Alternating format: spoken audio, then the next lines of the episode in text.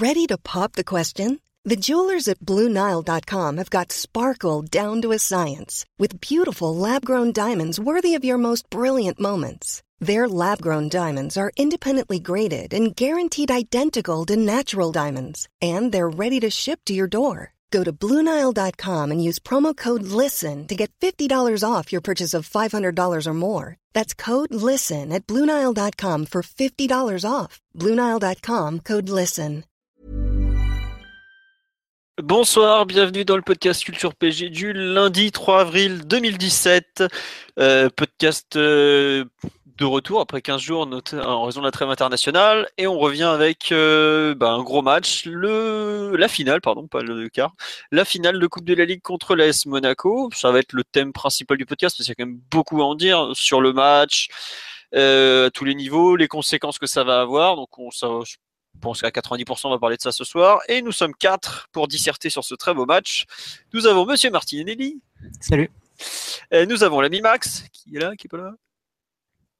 Oui, bonsoir, bonsoir. bonsoir. C'est bon, Max est en plein déménagement au milieu du podcast. Non, non mais j'étais pas prêt, je pensais que tu allais d'abord introduire Ryan, c'est pour ça. Et non, non, Ryan étant notre non-PSG fan, euh, il est là en dernier. Bonsoir Ryan. Salut à tous. Voilà, euh, on salue tout le monde sur l'hashtag Culture PSG Live. Euh, on nous dit le son arrive toujours à quelques secondes de retard, c'est un scandale. je suis désolé, je fais avec le matériel, enfin les outils qui sont un peu pas très pas aussi formidable que le stade de l'Olympique Lyonnais, donc euh, on fait ce qu'on peut. Euh, juste pour vous prévenir, le tweet deck qui ont des difficultés dernièrement, j'aurai peut-être un peu de retard sur vos réactions sur live, donc je m'excuse d'avance pour ce, à ce niveau-là. Euh, si vous avez des petits soucis en termes de volume, n'hésitez pas à le signaler. Je ferai les ajustements nécessaires également. Donc, on repasse, enfin on attaque plus, plutôt le Monaco PSG de samedi soir. Victoire 4-1 des, Parisiens en finale de la Coupe de la Ligue avec des buts de Draxler, Di Maria et un doublé de Cavani. Le PSG qui remporte sa septième Coupe de la Ligue, largement euh, recordman de la compétition, puisque Bordeaux, qui est le deuxième, on a gagné que trois, comme Marseille. Et euh, les Parisiens, euh, donc, ont, répondu aux attentes. globalement, on nous dit un monégasque, l'ami Yayou nous dit rendez la coupe. On ne rendra pas la coupe. il suffisait d'être meilleur, mon petit gars. Donc voilà. Euh, le fameux pouls du match, qui veut se lancer concernant cette finale euh, jouée à Lyon? Vas-y, vas-y. On, te laisse, cet honneur. Ah bah, je n'ai strictement rien préparé, donc ça va être beau. Euh, non, globalement, un match de très bonne qualité que le PSG a idéalement géré, je dirais. Il faut qu'on se rappelle en championnat des difficultés qu'on a eues contre Monaco pas prêt en août ou complètement surpris au mois d'août et euh, un peu débordé en, en janvier, je dirais, faut pas déborder, mais mal abordé en janvier plutôt, avec la blessure de Verratti deux jours avant la rencontre, qui avait changé beaucoup de choses. Là, tout a été très bien géré du début à la fin. Les demi-temps sont plutôt très très bien gérés, je dirais même. Euh, le, seul bémol, c'est éventuellement le temps fort monégasque à l'avant la, autour de la demi-heure de jeu qui aboutit à leur égalisation. Mais pour le reste, ça reste euh, une rencontre de bon niveau et vraiment euh, abordé euh, de façon parfaite. Moi, je craignais beaucoup, notamment l'état des Sud-Américains. Ils ont parfaitement répondu. Euh, je craignais un peu les contres de l'ASM, notamment en vitesse, par rapport aux choix qui ont été faits au milieu du terrain. Bah, le PSG a très bien géré ça. Donc, globalement, l'un des trois, trois meilleurs matchs de la saison côté Paris, à mon goût et hum, beaucoup de bonnes choses en retiré à tous les niveaux. Euh, Paris a fait preuve de réalisme. Paris a su mettre en difficulté Monaco sur des attaques placées. Euh, le moral était bon. Les choix qui ont été faits ont finalement donné raison à l'entraîneur, ce qui est toujours euh, un risque, puisqu'il y avait beaucoup de choix à faire pour le, sur le match. Donc une grande réussite malgré ce but encaissé. Vraiment la finale, la meilleure finale que pouvait espérer le PSG à mon goût. Voilà mon ressenti général sur cette finale. Euh, Max ou Mathieu, un avis? La meilleure finale qu'on pouvait espérer, et finalement la meilleure finale que probablement l'une des meilleures finales de, de l'RQSI. Euh, elle a, comme tu dis, elle a été. Euh, je trouve que tu n'as pas, t'as, pas, t'as, pas taré d'éloge et à juste titre. on a parfaitement abordé le match. On a fait les, choix, qui, les choix qui étaient justes. Tactiquement, Monaco a été débordé. Probablement même pour la première fois vraiment de la, saison. Je me souviens de leur euh, défaite à Manchester City, qui avait été dans un, qui était dans un contexte différent, un peu plus euphorique. Et, et, euh, là, on a ressenti effectivement toute, euh, toute l'expérience du PSG, je dirais, que, pour incarner un, un Thiago Motta qui était de, retour depuis un mois. C'était vraiment un PSG comme on, espérait qu'il soit, je dirais, avant la saison. Et comme on n'attendait plus à ce moment de la saison. Donc c'est vraiment, c'est vraiment le bienvenu cette, cette montée en puissance. C'est vraiment cette, le, fait qu'on ait su imposer notre jeu et vraiment dominer un adversaire de la taille de, Monaco surtout, surtout en période de convalescence depuis, euh, depuis quelques semaines. D'accord, bah tiens, sur le live, il y a plusieurs personnes qui nous disent euh, gros match collectif, une prestation plus qu'aboutie. On nous dit euh, pas dommage à Pierre Ménès, c'est scandaleux. Non, c'est bon, j'en n'en peux plus. C'est bon, c'est bon. Il y a du Mafrovic nous dit on aurait même pu mettre deux ou trois buts de plus. Enfin, je pense que déjà en mettre 4 en ayant allez, 7-8 occasions franches pour le PSG de cette saison, c'est déjà pas mal. Hein. Globalement, on a fait tellement pire on va pas on va pas se plaindre et on parle effectivement de l'expérience des finales qui ont joué dans l'approche du match euh, le retour de Mota dans cette finale à la place de Pastore qui était un bon choix le match assez lunaire de, de Di Maria que j'ai vu catastrophique avec l'Argentine le mardi qui est extraordinaire le samedi à Paris bref il y a pas mal de choses le, euh, mercredi, même euh, non non l'Argentine joue à 22h donc c'était encore le mardi. Le mercredi, c'était à 2h45 Thiago Silva et à 3h45 Cavani en train de se faire savater au Pérou extraordinaire match de, comme on l'aime, complètement sauvage. Euh, Mathieu, sur le match en général, tu veux rajouter quelque chose?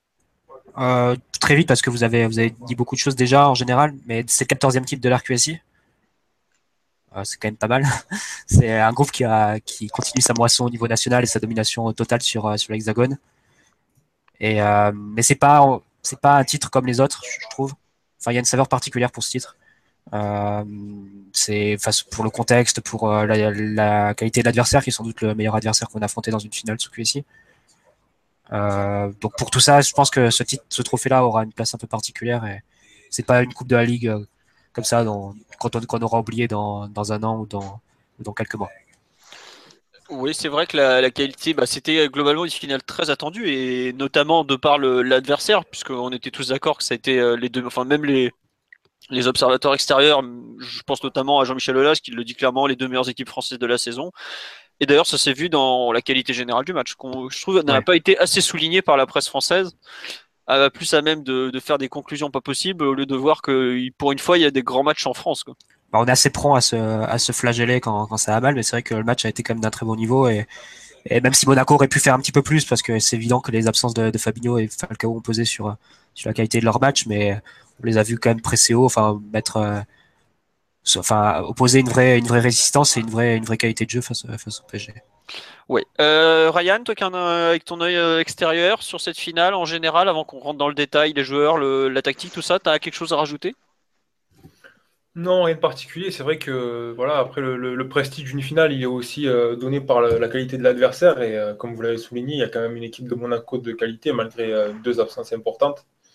Donc je pense que malgré en fait le, statut de, de, ce trophée qui est quand même la compétition, on va dire, de.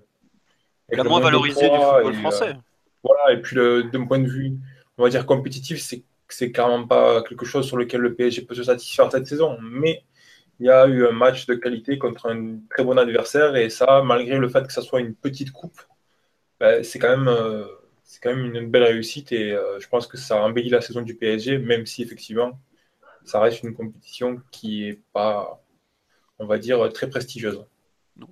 C'était là, je crois, 23e ou 24e finale, donc bon, c'est pas non plus une compétition, mais c'était effectivement la première euh, jouée euh, d'ailleurs de, hors de Paris, puisque ça a donné lieu à quelques débordements que nous aborderons. Non, en fait, on n'en parlera pas, parce que non. on va laisser nos amis de la police et autres finir leur enquête avant d'en parler vraiment. on va passer aux performances individuelles. Qu'est-ce que quelle, quelle, performance individuelle vous voulez retenir justement de ce match? Euh, Mathieu, Max ou Ryan, si qui veut se lancer. Euh. Je vais laisser euh, Mathieu parler de Di Maria. Je pense que ah bah il a du choix aujourd'hui entre Di Maria, Silva et Mota. On il va choisir, tu sais. On, pensait que tu parlerais d'abord de, Mota, non? C'est pour ça que je vous laisse d'abord parler en premier. C'est pour ça, pour savoir lequel il me reste. Bon bah Max, c'est pour toi alors. Allez hop, dépêche-toi. Bah moi, je, bah dans ce cas, moi je vais parler de, je vais parler de Di Maria. qui a tout simplement été, été étincelant. On en a juste on en a dit un mot en début de podcast. il, était, il avait été affreux lors des deux matchs de l'Argentine pendant la trêve internationale. Et, et puis trois jours après, il est tout simplement métamorphosé. C'est le Di Maria qu'on attendait, le, joueur qui, a été excellent face à, face à Barcelone à l'aller. Ce, cette, ce game winner, c'est vraiment un joueur, crucial qui a ses capacités, à, de, de, de percussion, cette qualité technique, cette, cette, cette finesse devant le but en témoigne ce petit pointu euh, très intelligent euh, face à, face à alors que beaucoup de joueurs auraient, auraient mis l'intérieur du pied. Euh, c'est sa capacité à jouer entre les lignes et a notamment fait beaucoup de mal au 4-4 de, Monaco, qui était, que j'ai trouvé assez, assez déséquilibré, notamment parce que la paire Moutinho-Mopagayeko a été, vite été débordée. Voilà, la relation technique avec, avec Verratti, avec Draxler, qui, euh, était un petit peu moins en vue, euh, et toujours, et a toujours été bénéfique. Vraiment, cette capacité à bonifier chaque ballon. C'était du grand Di Maria, c'était le, joueur sur lequel on, compte. Et euh, c'est vraiment ce type de joueur qu'on attendait qu'il soit et qu'il, en tout cas, qu'il peut être euh, par moment dans, ces, dans ce genre de match, dans ce genre de grand match. Mm. Tiens, il y a une remarque de Yeo qui a simplifié son pseudo pour nous, c'est très gentil, euh, qui nous dit euh, Di Maria sur le premier but choisit la passe plutôt que le tir, c'est plus marquant sur l'état d'esprit qu'il a eu.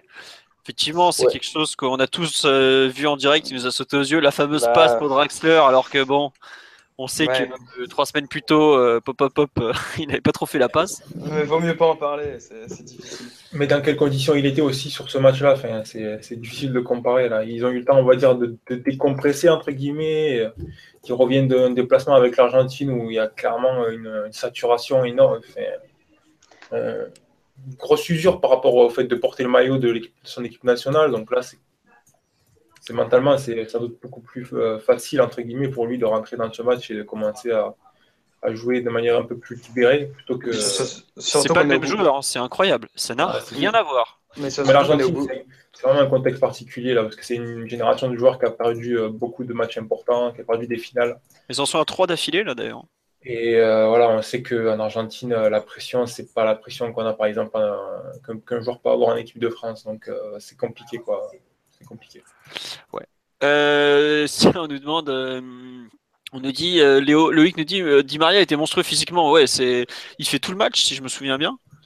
Ou il sort peut-être avant la fin. Je... Non, non, il fait tout, le match. Il fait tout le match, ouais. alors que deux jours avant, enfin trois jours avant, il était au fin fond de la Bolivie, là, à 3600 mètres d'altitude, en train de se faire savater comme les autres. J'avoue que j'ai été surpris, je ne le pensais pas physiquement capable d'enchaîner comme ça, sachant qu'il avait déjà joué, je crois, le match complet juste avant contre le Chili. Bon, je... bonne nouvelle. Après ça, qu'il a été arrêté un peu avec tous ses soucis de santé en février, donc euh, bon, voilà. Et euh, autre remarque sur Di Maria, on nous dit est-ce que le supporter souhaite toujours que Di Maria signe en Chine? Bah, euh, la question, malgré tout, elle, restera posée jusqu'au bout de la saison parce que, ah, que ce match-là règle définitivement son cas. mais s'il redevient mauvais l'été suivant, Mathieu, c'est toujours ah, pareil. C'est l'homme du match face au Barça et face, face à Monaco. C'est peut-être les deux plus gros matchs de la saison du PSG. Si tu vires ton meilleur joueur sur ces deux matchs-là, mais c'est pas tellement un souhait qu'une réalité aujourd'hui. En tout cas une réalité des, des, des, rumeurs euh, et des relations avec, euh, avec la Chine et avec George Mendes. on n'est pas là à souhaiter, on est juste là à constater qu'il y, y, a des contacts. Et malheureusement, on, ne peut que les euh, qu'être mécontent face à ce genre de, rumeurs. Hmm. Ouais, bon, enfin bon, on en reparlera, je pense, d'ici la fin de la saison, le sujet de Maria reviendra forcément sur le tapis. Euh, Ryan ou Mathieu, vous voulez parler de quel joueur, outre euh, forcément Di Maria qui a. Je vais connecter euh, ce que vous avez dit sur Di Maria avec euh, le milieu de terrain parisien, donc plus particulièrement Mota et Verratti, mais aussi Rabiot. ce qui avait posé problème au PSG lors du match face à en janvier, c'était la capacité à ressortir les ballons sous pressing monégasque. Et j'ai l'impression que les choix de, de dont on parlera plus tard, c'était vraiment une adaptation par rapport au problème qu'il y avait eu en janvier. Et on a vu euh, Mota avec Verratti, donc qui était de retour, et plus Rabiot former une ligne de 3 à la base, c'est-à-dire trois joueurs qui revenaient vraiment très bas, euh, toucher les ballons et permettre la sortie de balle. Mais bon, comme tu avais les trois joueurs qui, alors que depuis janvier, c'est le travail d'Emery, c'est de mettre Verratti vraiment plus haut dans un rôle de 8 et de, d'isoler un peu le 6. Et donc là, on a revu les trois vraiment très proches l'un de l'autre, échanger leur position, être très proches les uns des autres, que jouer sur des appuis très courts, des passes très courtes et des redoublements de passes. Et donc pour, pour permettre quand même d'aller dans, dans, le camp adverse, il te fallait un joueur qui, lui, par contre, s'intercale dans, dans, les intervalles et, et, dans le dos des milieux adverses, et ça a été Di Maria, qui a repris un peu son rôle face, face au Barça. Et en fait, j'ai du mal à séparer la performance des quatre, en fait, parce que ça a été un milieu à quatre hier. C'est euh, Verratti, Mota et, et, Rabiot qui arrivaient à, à, circuler, à avoir une très grande maîtrise technique pour, pour sortir du pressing monégasque. Et après, pour trouver Di Maria entre, entre les lignes, qui après euh, faisait ce qu'il voulait et qui a jamais su être pris par, par Mili monégasque. Donc, euh, la performance des quatre, pour moi, est vraiment très reliée. D'accord. Euh, tu veux développer sur euh, un des quatre ou non juste justement tu bah, pas juste, un, juste un mot sur Mota parce que je pense que c'est c'est un joueur un, un, peu pivot dans, dans, dans l'idée du, du, PSG et dans et dans le, c'est important de noter la, la capacité qu'il a à, à, influer sur le niveau de ses partenaires. Je pense que c'est très clair que Verratti et Rabiot sont meilleurs quand Mota est là parce qu'ils savent très bien qu'ils ont quelqu'un sur qui s'appuyer, qui va leur rendre la balle, qui va qui va pas la perdre et ils peuvent s'appuyer sur lui en toutes circonstances. Et je trouve que ce qui est beau, ce que j'ai trouvé dans, dans ce match-là, c'est que euh, on note très bien que les, que les trois jouent ensemble depuis 4-5 ans. C'est-à-dire que la, fluidité avec laquelle ils s'échangent de, de, leur poste et leur rôle, on voit tantôt euh, Verratti redescendre au numéro 6, Rabiot prendre une place euh, de relayeur droit, Mota revenir un peu plus haut et, servir d'appui de haut but. Euh, c'est, je trouve ça vraiment, vraiment beau et la façon dont, dont les trois font une sorte de rotation et de, des permutations constantes. Et c'est vrai que Monaco a eu, a eu du mal à gérer ça parce que Bakayoko et, et Moutinho ne pouvaient pas non plus sortir trop loin parce que il laissait de l'espace dans leur dos. Mais bon, en même temps, ils étaient quand même obligés de sortir parce que tu peux pas non plus laisser Mota Verratti diriger la manœuvre.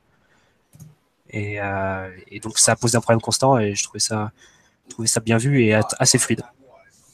D'accord, bon bah écoute, je pense qu'on a tous apprécié la, qualité du milieu de terrain euh, parisien samedi soir. Effectivement, euh, je, je, trouve que sur les deux premiers matchs de la saison, comme tu dis, on a c'est un peu un domaine où on avait été en difficulté. Là, il n'y a vraiment pas eu photo, malgré l'absence de Fabinho, qui est effectivement quelque chose qui compte. Mais je suis pas sûr que ça aurait compté tant que ça en fait, vu l'endroit où, le, où Monaco est en difficulté par rapport à nous sur la première relance, c'est pas c'est pas Fabinho qui va venir euh, presser les centraux et, et, et, dévier. Enfin. Non, mais par contre, c'est eux qui accompagnent le, le, mouvement sur les sur les numéros 8 normalement. Mm. Ouais, euh, et puis bah... une meilleure capacité à, à faire les couvertures, à se déplacer sur les côtés quand il y a quand il y a une sortie de balle qui réussit, euh, et puis à aider aussi sur les, les, ballons entre les lignes. Je pense que euh, ils se sont beaucoup déséquilibrés avec le ballon euh, Monaco et ça a quand même permis pas mal de transitions intéressantes au PSG. C'est un match où il y a eu peu de centres et où il y a eu beaucoup de ballons euh, dans l'axe, dans le dos des milieux à chaque fois. Donc je pense que ça témoigne quand même du fait qu'il y a eu deux équipes qui ont essayé de presser mais qui n'étaient pas forcément équipées, surtout dans le cas de Monaco, pour gérer les transmissions de l'équipe adverse et, euh, et, le, les, les déplacements dans le dos de ces milieux de terrain ce qui m'a vraiment marqué sur ce match, c'est que tu, si tu prends la première mi-temps, il y a plusieurs fois où ça part de trappe. Une relance courte, alors que Monaco euh, est vraiment très haut. Les, euh, les deux attaquants sur les centraux, Bernardo Silva aussi qui monte sur, euh, sur. Et, pourtant, on, relance de derrière, on repart sur une passe courte de trappe vers Mota ou Silva. Et on arrive jusqu'à finir une action sur un centre, soit de Kurzawa, soit de, de Di Maria dans un cas. Et je trouvais ça vraiment. Et on remonte le terrain sur en 20 secondes et quelques passes. Et euh, je trouvais ça vraiment bien et il y avait vraiment une vraie qualité euh, à la première passe et, et, à la relance, à la construction des actions. Donc, euh, on a vu City se noyer complètement face au pressing monégasque il y a quelques, quelques semaines, deux fois en plus à l'aller au retour, rendre les ballons sous pression, subir vraiment pendant de longues minutes. Et nous, on a plusieurs fois réussi à transpercer le pressing monégasque en partant de trappe et en partant du relance courte. Donc je trouvais ça quand même assez notable chez Machia. Hmm, il y avait des côtés un peu euh, de ce qu'on avait vu face au Barça au parc. Quoi. Ouais, totalement. totalement. C'est pas étranger d'ailleurs pour rejoindre sur la performance de Di Maria, c'est pas étranger qu'il ait fait ses deux meilleurs matchs dans cette configuration-là, parce qu'à chaque fois, s'il avait le même rôle, c'est-à-dire punir l'adversaire dans, dans, le dos des milieux, et à chaque fois, il a très bien fait. Comme nous signale l'ami Benito, que quelqu'un a, considéré comme un intellectuel euh, dans les commentaires, rassurez-vous, il n'est pas du tout. Euh, Trapp a été excellent au pied. Euh, effectivement. Et il nous signale que le nain alcoolique drogué a été très bon. Donc évidemment, il parle de Verratti avec euh, beaucoup de sarcasme pour certains. Euh, concernant les joueurs, moi je voudrais quand même revenir sur euh, le rôle de, enfin forcément la finale de Thiago Silva ou voire de Kim Pembe, mais on a moins vu Kim Pembe, je trouve, plus dans la couverture. Surtout, mais... surtout il, a fait, il a fait deux trois erreurs.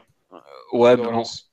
Non, mais, vrai. non, mais après, vu les risques qu'il prend, je trouve qu'il est obligé d'avoir du C'est évident. Mais la finale de Thiago Silva, euh, on lui avait envoyé la petite, euh, enfin la petite perle du foot français Mbappé et le pauvre Kylian Mbappé. Euh, ah bah là, il n'était pas contre le Sporting Riron, il va à la lead. Hein. Ce qu'il a pris, le pauvre petit. On était pratiquement sur du marquage individuel. Et ce que Thiago Silva lui a fait subir, il a dû trouver le match long quand même. Parce que j'ai rarement vu le, défenseur parisien aussi agressif déjà. C'est quand même pas un joueur forcément très agressif. Il est capable de jouer de son physique, mais par exemple, il va mettre un petit coup avant un duel. Mais là, il est vraiment allé au charbon. Il a fait des tacles. Euh, on l'a. Je repense notamment au tacle en, je crois, c'est milieu de première période où il est côté droit et il va vraiment, euh, il y va. Alors que c'est un joueur qui va rarement au sol en plus. Voilà, déjà c'est un joueur qui va pas, au sol, qui est pas du genre à mettre un gros impact. Et là, il a vraiment, euh, je trouve qu'il a vraiment travaillé au corps, ce qui est assez rare de sa part.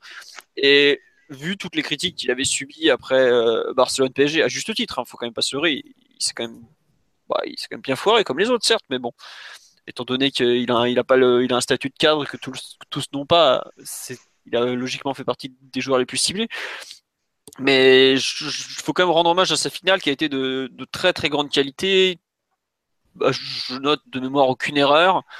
Et c'est pas tous les jours qu'on voit un joueur de la trempe de Mbappé. Alors peut-être qu'il y a aussi eu hein, une petite décompression après, euh, comment ça s'appelle, le passage en équipe de France et tout ça, mais c'est pas rien. Enfin, c'est un joueur qui était en pleine confiance et il l'a littéralement éteint. Et c'est pas, c'est pas arrivé. Euh, enfin, c'est pas si courant de voir Thiago Silva, je trouve, aussi dominant dans un match euh, d'aussi haut niveau. C'est pas, par exemple, il avait été très bon au parc contre euh, Monaco en janvier, parce que, mais il s'était signalé en, en, récupérant les, erreurs des autres. Je pense notamment à Kurzawa côté gauche qui avait fait plein de conneries et qui encore d'ailleurs été très moyen samedi soir.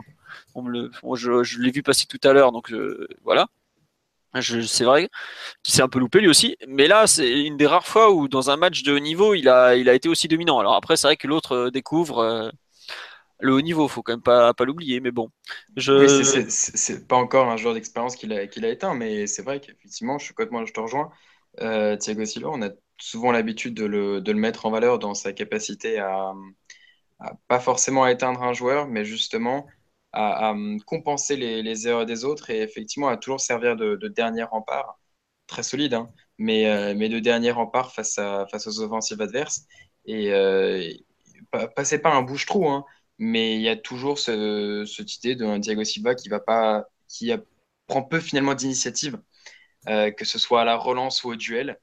Et là, on a eu l'impression qu'effectivement, il avait presque ciblé son, joueur et que le pauvre Mbappé, il était, euh, il était visé pour ne pas pouvoir euh, avoir d'espace et ne pas pouvoir prendre de profondeur, ne pas pouvoir jouer de duel. et il a vécu un calvaire. Ah bah ça a été très long le match pour lui. Et d'ailleurs j'ai été surpris qu'il n'y ait pas une inversion des rôles entre Mbappé et Germain pour justement se défaire du... C'est vrai que Germain aurait davantage pu jouer ce, duel. Notamment aurait peut-être pu, pu être euh, meilleur dans le, dans le jeu de tête. Et euh, Mbappé aurait peut-être plus fait mal à, à Kim Pembe dans sa capacité à se déplacer. Ouais. Que... Euh, oui, oui, oui, bon. Euh, attends, juste, je passe un petit tour sur live. Euh, Bundy nous dit l'expérience dans le football, ça compte. Thiago Silva est l'un des meilleurs défenseurs du monde, ne l'oublions pas. Euh, bon, c'est vrai que on dit est-ce que Thiago Silva progresse du coup vu qu'il commence à mettre de l'impact? Je pense pas qu'il va progresser. Enfin, c'est pas progresser, c'est juste qu'il a été capable de répondre euh, à une situation donnée de façon exemplaire, c'est tout. Tout simplement quoi. Un avis sur Thiago Silva, euh, Mathieu, toi qui as dû être apprécié de le voir aussi dominateur, ou Ryan d'ailleurs Comme, euh, non, non, non, j'ai rien de spécial à ajouter euh, à, ce que vous, à ce que vous avez dit, mais je pense que c'était un plan assez global, c'est-à-dire que les, les, gens, les, les, joueurs dangereux de Monaco étaient quand même serrés de très très près. Je pense à une action de Bernardo Silva en tout début de match. Il se prend Kurzawa et Rabiot en prise à deux, et avec Mota qui couvre derrière pour récupérer le ballon. Donc je pense que ça, ça c'était symptomatique à la fois le cas de, Mbappé et de Bernardo Silva, d'une mise en place du PSG qui était vraiment euh, très, qui apportait un soin tout particulier à, ne pas laisser les principaux créateurs de Monaco à prendre de la vitesse et, prendre des espaces. Et, donc pour tout faire pour limiter leur influence, et ça a été plutôt très bien fait euh, sur le match de, sur le match de samedi, puisque les deux ont une influence assez limitée à part, à part Bernardo Silva sur, sur son coup de génie sur le but de Monaco. Ouais, et même il est plutôt bien encadré à ce moment-là. Ryan, il y a un joueur que tu veux mettre en valeur de, cette finale ou descendre d'ailleurs si tu veux? T'es pas obligé de mettre en valeur. Hein. Si, tu considères qu'il y en a un qui s'est loupé, euh, n'hésite pas.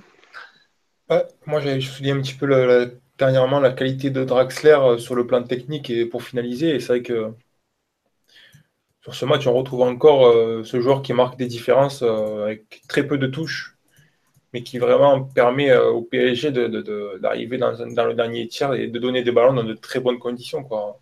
Ça fait vraiment, vraiment, vraiment la différence quand une équipe elle essaye de jouer rapidement, avoir un joueur qui est capable d'assumer un rythme élevé et de faire un contrôle comme il le fait par exemple euh, avant de faire la passe de Di Maria, parce que c'est quand même un contrôle très difficile à faire, ce qu'il fait la, la, poitrine.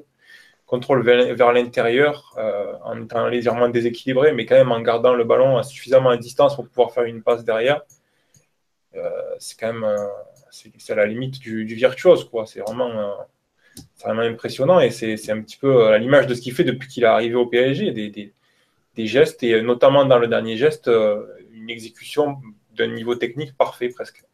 Donc voilà, à souligner, je pense, parce que dans les grands matchs, c'est quand même ce genre de gestes et ce genre de choses, de détails-là qui font la différence en général.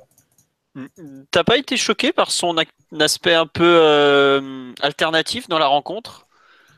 Je trouve qu'aujourd'hui, comme tu le dis, techniquement, il a une classe extraordinaire, une capacité décisive qui est incroyable parce que. Mais c'est pas inhérent au joueur? Bah, je sais pas, mais aujourd'hui, euh, j'avoue. Est-ce que, c'est pas la conséquence du rôle qu'il avait aussi Est-ce que c'est pas la conséquence du rôle qu'il avait euh, Parce qu'à plusieurs moments, on avait, on a vu quand même Paris s'organiser autour d'un limite d'un losange avec Di Maria qui jouait vraiment le rôle de numéro 10 et Draxler qui était presque dans le rôle de pendant de Cavani en fait, comme, comme deuxième attaquant. Donc il n'avait pas vraiment la, mission de, de, revenir créer du jeu et, toucher la balle assez bas. Paris avait assez de joueurs pour, pour construire bas. Il y avait les trois milieux de terrain qui jouaient, qui jouaient ensemble assez bas, plus Di Maria qui revenait au milieu. Donc euh, peut-être que cette influence un peu inégale que tu décris Philo, elle, vient aussi du, plan de jeu qui ne mettait pas forcément en valeur les, les qualités de, de, Drexler en tant que meneur de jeu. Alors après, je pense que c'est aussi, euh, comme, tu, comme tu le dis Mathieu, une question de rôle, mais qui correspond au joueur. Hein. Moi, je le vois quand même. Vois un joueur de, de, participation moyenne depuis qu'il arrive à Paris, qui n'est pas forcément, euh, si on regarde un petit peu les stats, par exemple, le joueur qui va faire le plus de passes parmi les milieux offensifs, ni le joueur qui va se le plus s'impliquer euh, en décrochant le plus bas sur le terrain. En termes de participation, je crois que c'est un, garçon qui est à peu près au niveau de Lucas Moura. Alors après, évidemment, dans le rôle et dans la qualité technique, c'est un autre niveau, mais voilà, je pense. Moi, ça ne me, choque pas en fait que ça soit qu'il intervienne peu dans un match et qu'il le fasse dans le dernier tiers. Je pense que ça lui correspond bien et surtout, comme l'a dit Mathieu, quand il y a un garçon comme Di Maria derrière qui, qui est hyper actif, qui va s'offrir énormément entre les lignes, ben, il faut équilibrer un petit peu le tout tactiquement. Donc, c'est peut-être plus intéressant pour Emery de dire ben voilà, il y a Di Maria qui va venir dans telle. Je vais libérer Draxler, je vais le laisser un peu plus haut sur le côté gauche de façon à ce qu'il ait plus de, de, facilité pour recevoir le ballon et, euh, et profiter de sa, qualité technique euh, dans la finalisation et ne pas non plus l'investir trop dans la création parce que c'est pas spécialement un joueur doué pour, euh, dans cet aspect-là. Et puis après, derrière, il y a un autre joueur qui est très présent, qui le fait aussi, qui le fait sans doute mieux que lui. Donc, c'est euh, une répartition des, tâches, on va dire, cohérente avec le profil des deux garçons. Ouais. Euh, juste petit passage sur live sur, euh, bah, tiens sur Draxler, il y en a un autre qui trouve qu'il se cache un peu, on voit pas beaucoup, mais comme tu dis, c'est c'est possiblement lié à son profil et ça a toujours été ce joueur euh, un peu particulier à base de qui apparaît, disparaît. bon, j'avoue que je pense qu'on on en saura peut-être plus à force de le voir jouer et puis il faut pas oublier qu'il il n'était pas à 100%. Il a parlé de sa cheville qui est touchée depuis un certain temps. Bon, on va voir. Euh, j'avoue que je suis, dubitatif quant à l'évolution du joueur en fait, en, euh, en, termes de volume de jeu notamment. Parce que ça a toujours été, c'est un peu ce, profil un peu particulier. Voilà, euh, Tubbs résume très bien, joueur de rupture plus que de possession, mais un joueur tellement important chez nous, comme on dit. Euh, je sais plus qui en parlait sur là, mais savoir le, le, fait que devant les buts et à la finition, c'est quand même, je pense, le numéro 2 de l'effectif derrière Cavani, quoi. Il est quand même plutôt, plutôt efficace.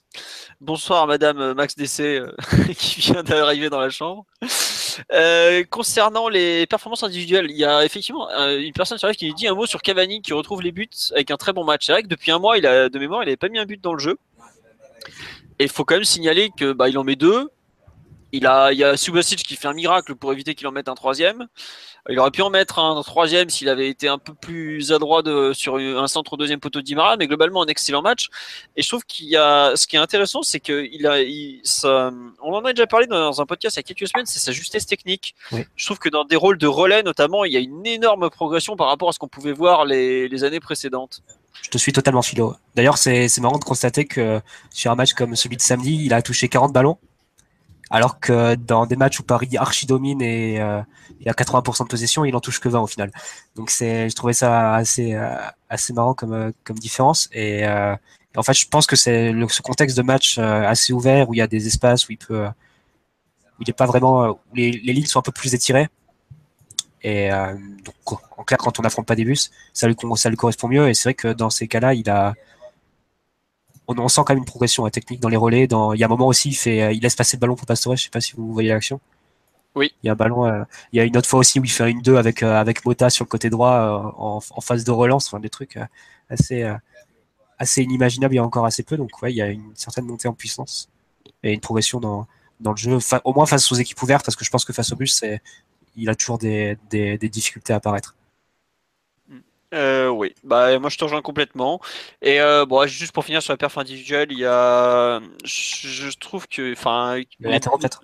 les latéraux. Euh, j'ai bien aimé le match d'Aurier personnellement. La deuxième mi-temps d'Aurier surtout. Voilà, la deuxième mi-temps d'Aurier parce qu'il avait quand même un gros gros couloir à gérer avec, comment il s'appelle, Mendy et Lemar, Lemar, pardon. bon, je suis un peu dubitatif face à la performance de Kurzawa, même s'il devait surveiller Bernardo Silva, qui est un joueur très fuyant et qui va très vite. Kurzawa, c'est le, c'était déjà le cas un peu euh, face au, face au Barça. C'est après un match quasiment parfait de toute l'équipe. Tu, te dis, euh, lui, c'est, tu sens qu'il est quand même un, ton en dessous des autres et notamment techniquement. Plusieurs fois, je pense au moins deux ou trois fois sur le match, peut-être même plus. Il a, la possibilité de, de servir Draxler qui dédouble et il lui met pas dans le bon tempo ou il lui met trop fort et, au final ça fait perdre de balles. Tu sens que c'est le joueur qui est peut-être le moins, euh, le moins facile tactiquement de, de toute l'équipe et euh, je trouve que ça se ressent un peu sur les matchs comme ça à forte exigence et face à des adversaires qui sont euh, qui, qui, te, qui, te, qui, te, ouais, qui, sont au niveau qui te demandent un niveau technique très important pour, euh, pour t'en sortir quoi. vu le rythme vu l'agressivité qu'ils mettent euh, ouais. c'est j'avoue que c'est peut-être enfin ça fait plusieurs fois qu'il est un ton en dessous alors après à quel à quel est-ce que c'est lié à ses difficultés physiques? Parce qu'on sait qu'il est pas à 100% et qu'il va finir la saison comme ça avec euh, ses restes de pubalgie qui traînent et qu'il a pas voulu, euh, dont il a pas voulu être opéré. On peut le comprendre parce que bon bah voilà, c'est lui qui, est le mieux placé pour juger l'état de son corps. Est-ce que c'est vraiment des insuffisances techniques plus générales? Parce qu'on l'a on l'a quand même vu euh, dans d'autres circonstances être plutôt propre techniquement. Je pense pas par exemple qu'il ait à apprendre de d'un mec comme Aurier techniquement.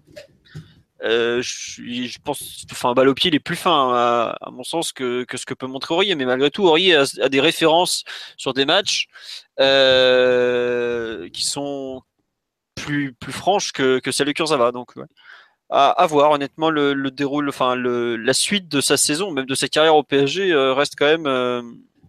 Enfin, c'était, censé être l'année où il prend vraiment le pouvoir. Et on n'est pas non plus totalement, totalement convaincu. Il y a des doutes qui, restent. Quoi. Je dirais même que c'est l'année où il perd le pouvoir. Ça paraît quand même difficile d'imaginer qu'il reste dans le 11 euh, l'année prochaine. Quoi. Je m'avance un, petit peu, mais j'imagine que c'est le poste le plus facile, euh, où c'est plus facile d'améliorer en qualité euh, sur le mercato d'été, je pense. Hmm. tu nous parles de elle est certaine l'opération en fin de saison de Kurzawa? Non, je pense que c'est juste qu'il aura vraiment du repos en fin de saison, tout simplement. C'est, ah. Après, sa, chance, c'est qu'il a, il n'y a pas beaucoup de, de concurrence possible sur le marché dans la mesure où effectivement il n'y a pas non plus pléthore de derrière gauche qui soit disponible et qui soit d'un top niveau européen à un prix euh, plutôt abordable. Euh, donc c'est un petit peu sa, seule échappatoire vis-à-vis d'une place de titulaire l'année prochaine. Mais c'est vrai que ce qui est terrible pour Kurzawa, c'est que la, saison où déjà une année on pensait qu'il allait peut-être un petit peu euh, sur la fin de saison sauter Maxwell, il n'en a rien été. Et la saison où effectivement avec Emery il doit le plus s'épanouir, c'est peut-être la saison où il perd le plus de points. Euh, alors que Maxwell est fini, euh, enfin Maxwell est absolument incapable d'enchaîner euh, ne serait-ce que, que, deux matchs, oui que demi-temps même. donc c'est vrai que c'est une régression qui est due à, ou en tout cas une stagnation qui est due à, lui-même quoi. Mais justement, si de... juste excuse-moi, je te coupe Max, mais justement en comparant, si tu regardes le match de Max face à Lyon et celui de Kurzawa samedi, est-ce que Kurzawa c'est vraiment une meilleure garantie pour l'équipe actuellement Non, mais c'est un, peu, un peu fou de se poser la question, mais non, non, c'est pas forcément une meilleure garantie, c'est clair, mais maintenant, euh, c'est vrai que le nombre de montées de Maxwell face à Lyon, il est, il est tellement, euh, tellement faible que tu peux pas t'appuyer sur. Enfin, Emery peut pas s'appuyer sur euh, des latéraux qui, ne, qui, montent, qui montent aussi peu. Et Kurzawa, il, rentre, le ballon tellement souvent sur des, sur des fautes techniques un peu, un peu bêtes. Bah, c'est un petit peu l'équilibre à trouver. C'est ce que tu privilégies. Qu'est-ce que tu privilégies Là, effectivement, on a c'est peut-être qu'avec euh, avec Rabiot, euh, il a voulu mettre Kurzawa. Je, avec Matuidi, il a peut-être mis Maxwell. C'est bon. Tiens, d'ailleurs, on nous demande, on nous dit Kurzawa n'a passé moins de temps sur Instagram ou Snapchat. Euh, je suis pas sûr que ça, ça change son niveau physique. Et on nous dit pourquoi on parle pas des buts de Cavani parce qu'il marque toutes les semaines et que la progression n'est pas dans le fait qu'il marque. Il a marqué, il marque et il marquera, comme dirait l'ancien coach. Parce que c'est un marqueur de but c'est un marqueur de but. Voilà. Euh, c'est juste qu'aujourd'hui, euh, l'évolution la plus franche de son jeu, c'est clairement le haut niveau technique. Le regain de, confiance, euh, l'installation dans un système, c'est là qu'on la voit le plus. Avant, bon, il ratait pas, il ratait des grosses occasions, mais il marquait régulièrement. Il, je crois qu'il a jamais fait une saison à moins de 25 buts au PSG. Je trouve c'est déjà pas mal. Enfin, il a, il y a rien de nouveau dans le fait qu'il marque. C'est plus l'intégration globale qui, qui, est intéressante. Après, il y a quand même une justesse technique là sur les buts qui est bon. On n'a pas vu Cavani marquer beaucoup de buts comme ça en première intention dans, ah, les grands matchs de saison. Ah si. Première intention, il met que ça. Dans les grands matchs, je parle. Hein. Ah oui.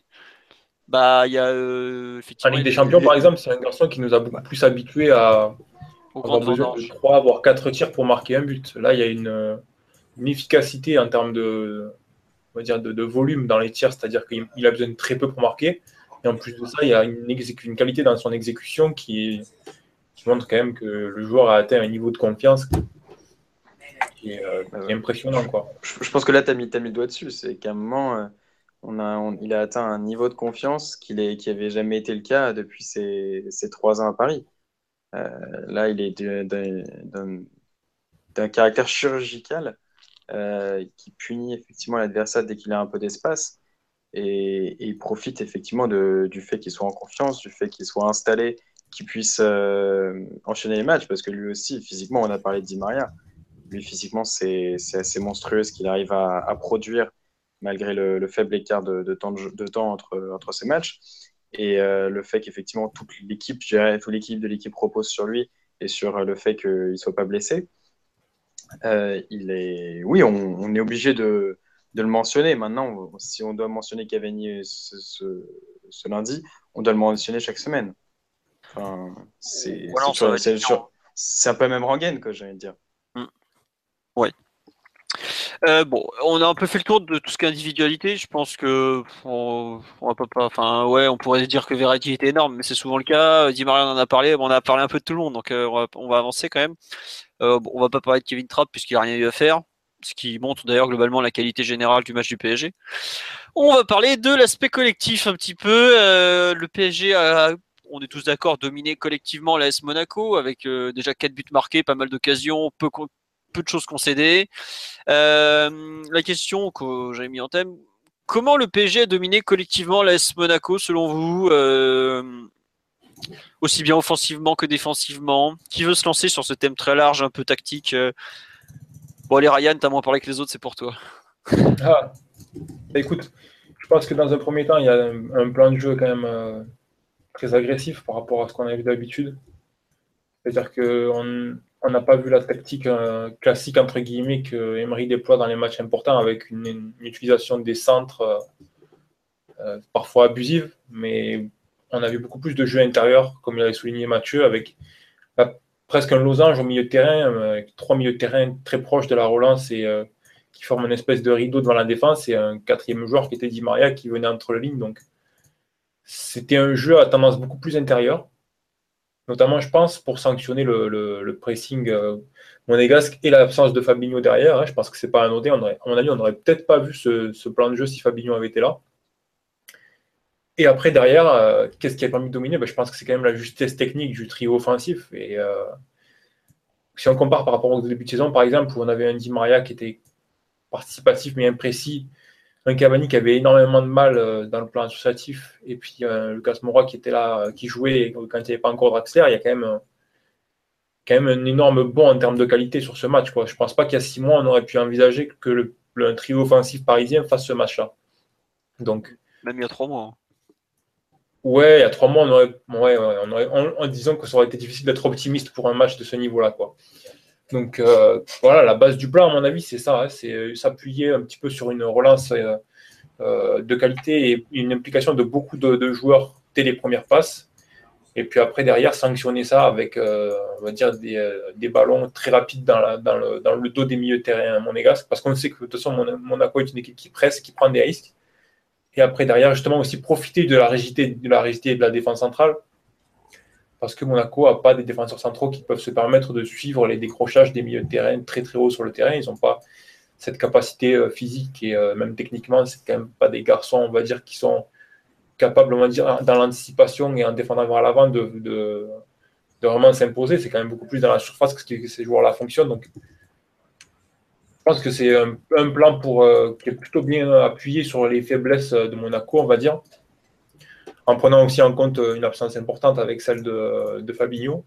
Et puis derrière aussi, euh, je pense qu'il y a quand même une leçon entre guillemets du match aller, comme l'avait dit Mathieu, parce que finalement, on a vu quand même une, un soin particulier pour la relance et aussi également pour la défense des, euh, du, du, jeu direct, parce que c'est vrai que on a tendance à dire qu'il y a trois milieux de terrain, donc ça va relancer plus facilement, mais il y a aussi un aspect important, c'est que quand l'adversaire va essayer de jouer directement, il y a beaucoup plus de présence à le retomber, il y a beaucoup plus de présence pour les seconds ballons, et là derrière, il y a une meilleure capacité également à contrer. Donc euh, voilà, c'est, tout ça c'est lié, et je pense que c'est un plan de jeu bien, bien cerné par rapport à l'adversaire. Ok, bah écoute, euh, merci pour cette démonstration complète. Euh, Difficile de passer après. Ah bah euh, tu te débrouilles. Hein. C'est pas mon problème. Ah si, c'est vrai, c'est aussi mon problème. Euh, Mathieu ou, Max, justement, vous voulez rajouter quelque chose sur la préparation, de, enfin les propos de Ryan en général ou sur le match, euh, comment vous l'avez compris collectivement, comment vous estimez que Emery a préparé la chose bah, insister, sur la relance, insister sur la relance, personnellement. on a vu, enfin le PSG de Laurent Blanc, il s'appuyait sur un double pivot, en faux double pivot, on va dire, entre Mota et Verratti qui jouaient vraiment très proches l'un de l'autre, et, euh, et, Ibra qui revenait décrocher.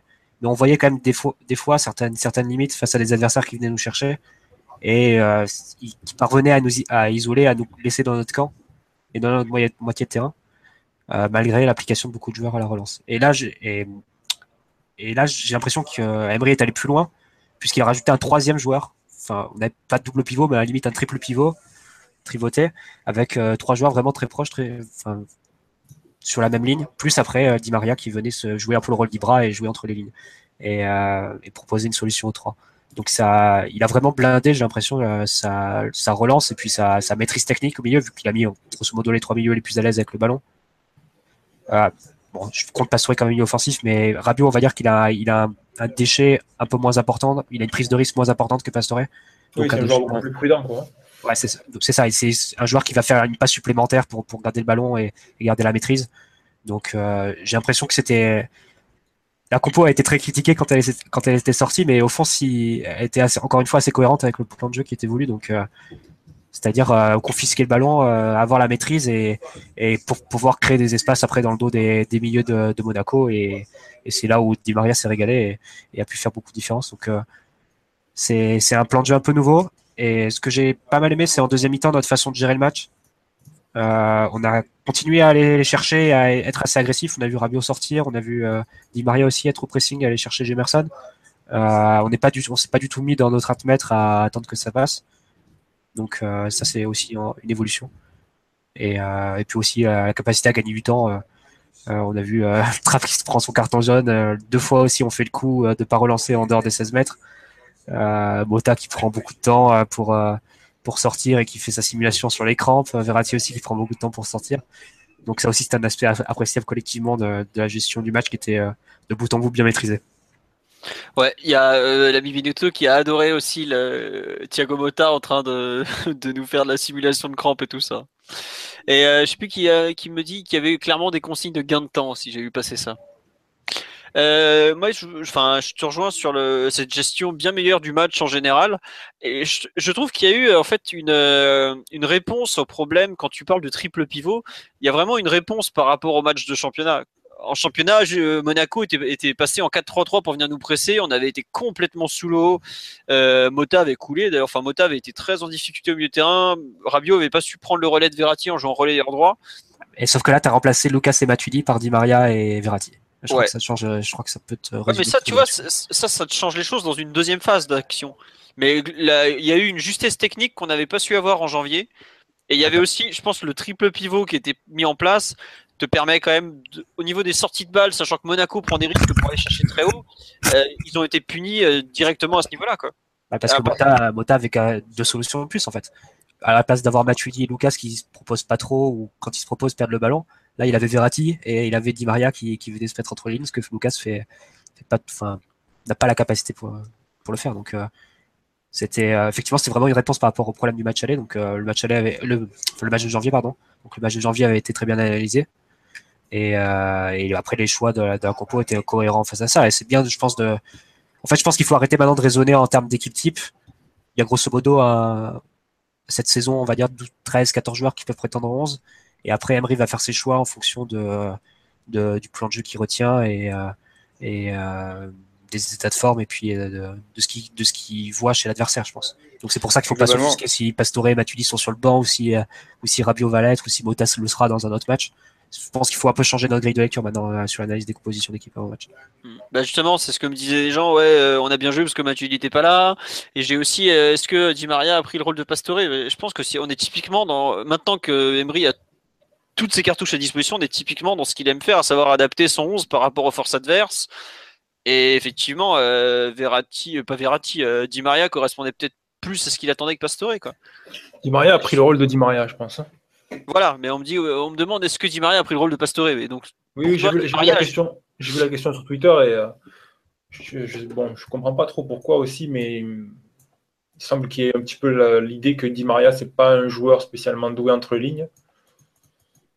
Alors peut-être là une conception un peu plus déliée parce que c'est un joueur qui a, une capacité à déborder et à, qui centre beaucoup, mais c'est quand même euh, un, joueur qui a une, agressivité et une lecture quand il y a des espaces à prendre et quand il y a euh, le milieu de terrain adverse, par exemple, qui laisse des portes ouvertes, qui est, euh, qui est assez remarquable. C'est un garçon qui ne perd pas de temps. Hein. C'est, comme une fois, c'est arrivé de voir une courte séquence où on va avoir un tout petit peu de relâchement entre défense et milieu terrain adverse, et hop, Di Maria va venir se mettre entre les lignes pour faire un appel. Ça arrive très très fréquemment. Hein.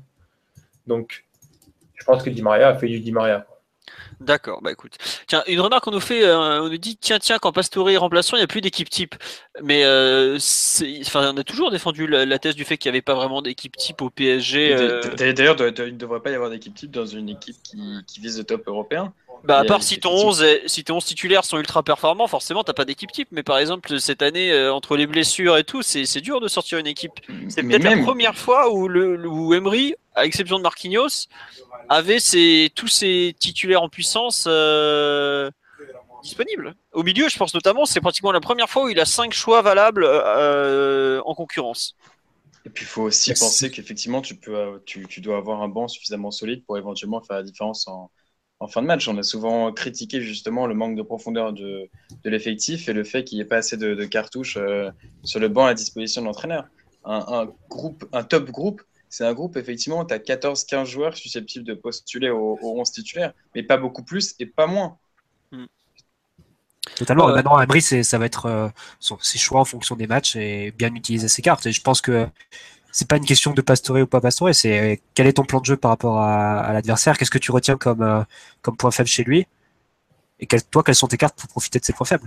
Et je pense qu'il y a eu euh, la bonne analyse qui a été faite par rapport au match de Monaco. De toute façon, le, résultat et le scénario du match lui donne totalement raison. Hmm. Donc, euh, il n'y a pas trop de polémique à avoir. Ouais. Tu vois, par exemple, on dit c'était l'équipe type samedi. Bah, moi, je suis pas forcément d'accord. Par exemple, euh, ton organisation du milieu du terrain, je suis pas sûr qu'elle aurait été exactement la même dans un contexte différent. On a vu, par exemple, qu'aujourd'hui, le PSG euh, est très à l'aise, enfin, globalement très à l'aise sur ce genre de match où il y a un peu d'espace, et est en grosse difficulté contre les équipes avec un bloc renforcé. Bah, je suis pas sûr qu'avec un autre adversaire comme Monaco en face, Emery aurait choisi la même équipe. Oui, et puis même au niveau de la ligne défensive, de manière générale, pourrait dire qu'il y a que c'était pas vraiment l'équipe type. Donc, et voilà, il y a une adaptation, il y a une adaptation à l'adversaire qu'il faut prendre en compte aussi. surtout sur une finale, en fait. Hein. je sais qu'il peut, il peut y avoir tendance à avoir lecture de, de, de telle ou telle conséquence après un match, mais un garçon comme un garçon, un, entraîneur comme Emery, qui se caractérise quand même beaucoup pour son adaptation à l'adversaire et sa volonté de contraster un petit peu les qualités et d'appuyer sur les défauts, il a tendance à, je dirais, encore plus s'appuyer là-dessus sur les matchs importants et euh, une finale, ça fait pas exception. Je crois que ça rentre bien là-dedans. Après, ça, ça tombe bien aussi parce que bon, quand il a une Draxler et euh, Di Maria dans, son, dans sa ligne offensive, c'est aussi certainement ces deux joueurs les plus euh, talentueux et on va dire les plus fiables entre guillemets. Pastor, bon, il n'est pas vraiment dans la dynamique compétitive du groupe. Il, revient doucement. Il a fait des, apparitions intéressantes, mais c'est pas un joueur qui a par exemple deux mois de compétition derrière lui comme peut l'avoir Draxler ou qui fait qu'apporte, qui apporte régulièrement encore et encore quoi. Donc euh, Tiens, il faut rester juste un petit peu prudent sur, euh, sur ces discours d'équipe type parce qu'il y a un mois, je pense que tout le monde disait que Ravio était euh, euh, le 6 titulaire et que Mota était en dehors de l'équipe type. Bien sûr. Donc ça, ça évolue. Hein, il y a les blessures, il y a plein de choses. Quoi. Voilà, quand une équipe elle dépasse le, le, à part des 50 matchs dans une saison, c'est compliqué en fait de vouloir dégager une équipe type. Bah, en fait, la remarque elle est faite par exemple par rapport au fait qu'on nous dit au Real ou au Barça il y a une équipe type. Oui, il y a une équipe type, mais parce qu'il y a un niveau de jeu, il, y a une, qualité sur les premières pièces qui fait que c'est impossible pour ces équipes-là, même pour ces équipes-là, d'avoir des remplaçants du même niveau. C'est pas possible, par exemple, pour le Real d'avoir un remplaçant du niveau de Modric. C'est pas possible pour le Barça d'avoir un remplaçant du niveau de, de Iniesta ou de Busquets. Donc ah voilà, euh, elles ont une équipe type parce que les 11 premiers joueurs, ils sont à un certain niveau, et puis après, il y a les joueurs 12, 13, 14, qui, même voire 15 même, pour le Real, où on peut dire même on, a vu André Gomez qui a remplacé Rakitic finalement. Hein. Donc finalement, ça reste un groupe toujours, euh, même au Barça, de 14-15 joueurs. Oui, sur le dernier mois de compétition et demi, quoi. Après, voilà, ça peut changer. Et puis euh, là, il y a Rakitic qui a fait un très bon match. Donc euh, voilà, c'est. On est encore une fois, c'est ça. Quand toute la saison elle est aussi longue en fait, c'est partir du principe que l'équipe type c'est ça ou ça, c'est compliqué quoi. Mm. Et, tu vois, par exemple, moi je te coupe, as parlé on a parlé des deux exemples Barça-Real. Euh, tu vas au Bayern, qui est l'autre euh, super puissance du football européen actuel, tu es incapable de donner à 100% l'équipe type. Entre les, rien que les ailiers, entre Ribéry, Robben, Douglas Costa, euh, bah vas-y, dis les titulaires. Thomas Müller aussi. Thomas Müller, qui est un faux ailier, qui est capable de jouer plein de postes. voilà, c'est juste que notre effectif est pas, il n'y a pas, comme tu dis, la hiérarchie est moins claire, donc forcément, tu as la notion d'équipe type qui se, qui se noie un peu là-dedans, quoi. Et puis nous, tu as beaucoup plus de blessures. Je pense à des joueurs plus fragiles euh, alors qu'ils sont essentiels, comme, comme Pastore ou Verratti. Hmm. Il y a aussi peut-être aussi des, des profils de joueurs qui sont peut-être plus marqués dans notre cas. Euh, on a Pastore qui a un vrai vrai numéro 10, Mota qui a un vrai 6 qui, qui souffre dans certains contextes, Rabiot qui peut jouer plusieurs postes. Euh, donc c'est des, des profils de joueurs peut-être qui font que tu, que tu peux peut-être plus utiliser et, et, manager selon les matchs en fait, en, en sélectionnant ce qui t'intéresse dans tel ou tel contexte. Après, on dit pas ça que c'est le cas pour euh, où 20 joueurs peuvent prétendre être titulaires. C'est juste que là, tu en as euh, entre l'attaque et, le, milieu, tu as 8 joueurs pour 6 postes. Quoi. 8-9 joueurs pour 6 postes, et c'est très bien. Hmm.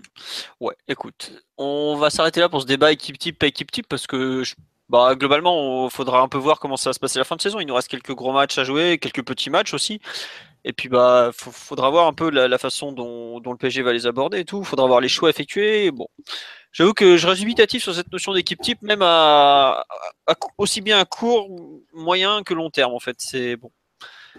J'avoue que j'ai du mal. Étant donné qu'on n'a jamais, je crois qu'on n'a pas aligné une seule fois la même compo en deuxième partie de saison sur les gros matchs, entre les absents, les blessures euh, et autres. Donc euh, bon, à voir.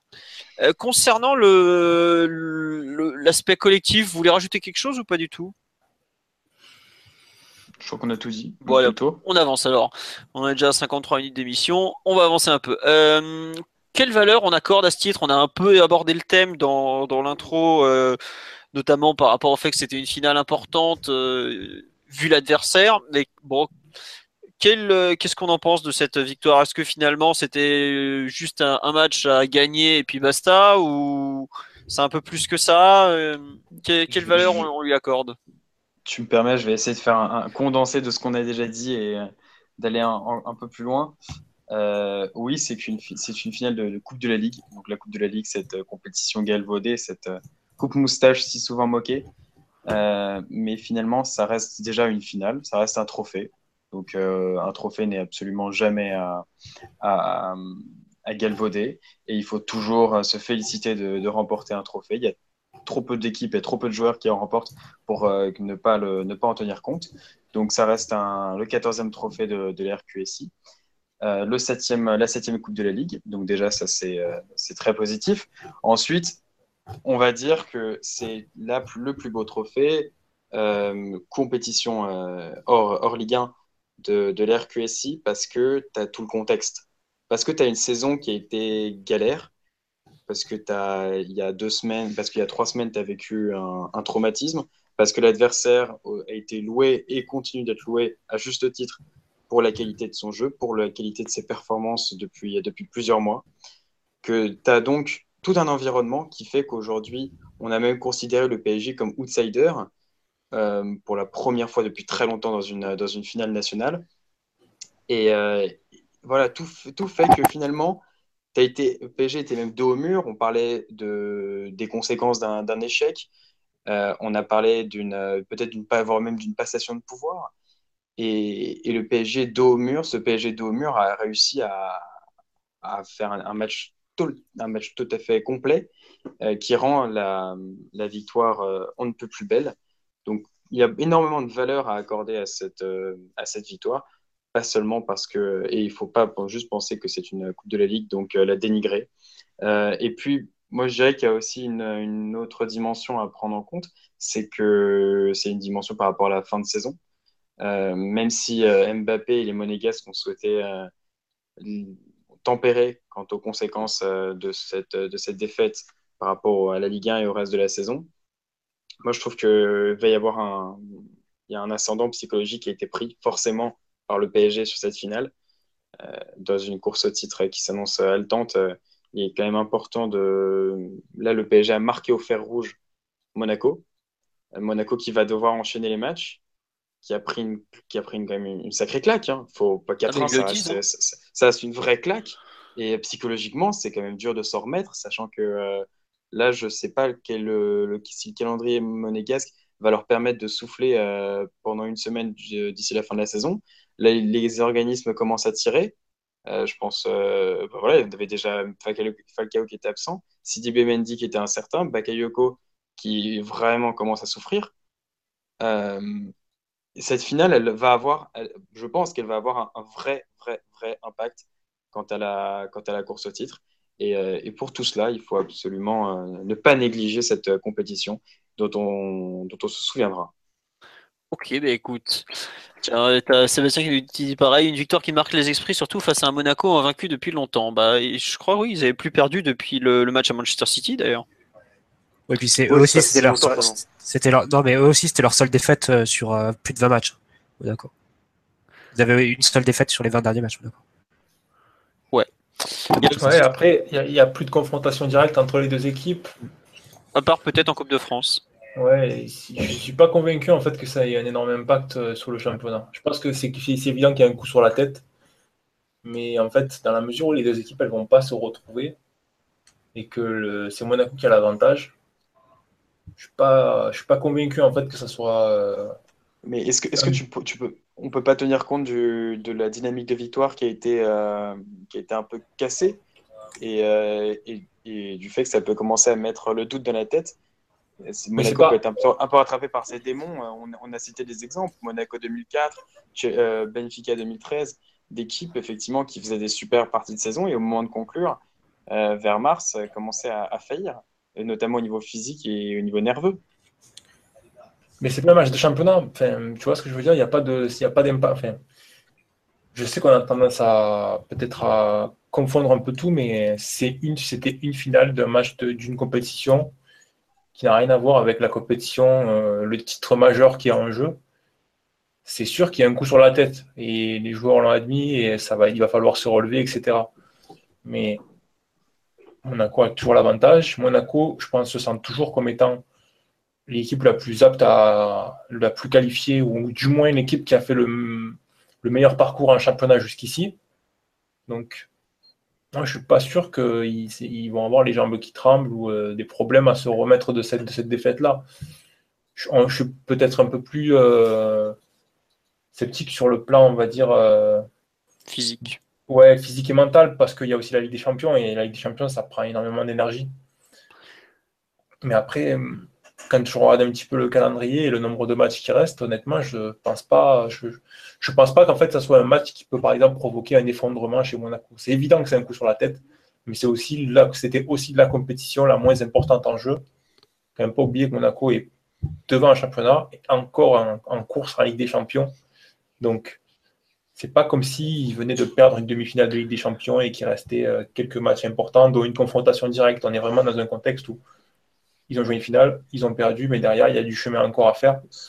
Et la pression, elle est davantage sur Paris, je pense, parce que ça va être frustrant sans doute pour le PSG de, après cette finale, continuer à faire la course derrière.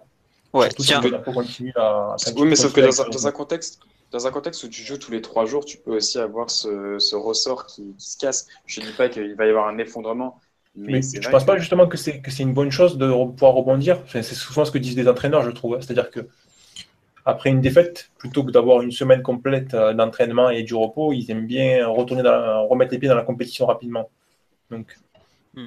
il y a juste un truc, euh, je voudrais rajouter, il y a euh, Clonolika, notre supporter du PSG d'Angers, qui nous dit l'impact sur le, championnat, j'y crois moyen. Le PSG devait s'écrouler après Barcelone selon les observateurs. Et je trouve que c'est une comparaison assez juste, à savoir qu'ils ont pris une claque, ils s'y attendaient, je pense, enfin, Girard l'a dit très clairement après le match, on s'attendait pas à prendre 4-1, quoi. 4 buts, c'est euh, beaucoup, euh, voilà. Mais je, je, le rejoins, c'est que bah, pour le championnat, ils sont toujours avec 3 points d'avance. Sauf que je, vais juste, juste moi, je t'avoue que c'est vraiment l'état physique de Monaco qui que je trouve très inquiétant parce que euh, ça fait un moment qu'ils n'arrivent pas. leur match, il s'est en gros arrêté à la 55e, quoi, pratiquement. Tu sens qu'ils ont du jus pour tenir une mi-temps et pas beaucoup plus, quoi. Et leur reste, ils ont 6 matchs en 20 jours qui arrivent là je sais pas si on se rend compte ce que ça veut dire 6 matchs en 20 jours, c'est énorme. Pour moi, c'est plus que l'aspect mental, c'est l'aspect physique qui, s'est encore une fois confirmé. Et même sur un gros match, ils n'ont pas réussi à se transcender. Et parce que c'était malgré tout quand même un gros match. T'oublies une éventuelle demi-finale de Coupe de France, c'est le match à rattraper. Ouais, voilà. Et comme le dit euh, Léonard très justement sur live, Monaco met des 4-0 à n'importe quelle équipe faible. Paris galère contre le moindre bus. Qu'est-ce que la finale change à ça? Et effectivement, la plupart des matchs que les équipes vont avoir à gérer d'ici à la fin de la saison n'auront strictement rien à voir. Rien à voir du tout. Le seul match que Monaco va avoir un peu en gros hors Ligue des Champions en Ligue 1, ça va être le déplacement à Lyon. 34e journée, fin de leur série de 6 euh, matchs en ou 8 matchs en enfin un truc euh, ouais, c'est 6 matchs en 20 jours. Et bah, celui-là, je pense qu'il va être dur. Sauf que déjà, on va, on va voir avec le déplacement à Angers des, des samedis. Ah bah l'enfer de, Jean, l'enfer de Jambouin, devenu bah, Raymond Coppa. Mais, mais ce que tu veux dire, moi je voulais juste réagir au, fait qu'effectivement, euh, à la remarque sur, sur l'après-Barça, la gestion de l'après-Barça. Euh, on a joué quand même Lorient, il ne faut pas se mentir. On a quand même eu l'adversaire le plus faible de, de Ligue 1. Et euh, c'est. Oui, enfin voilà. vas-y, vas-y, on s'en fout. C'est la, la, même chose. Euh, quand tu as Bernès, bizarrement, il a joué dans les deux clubs.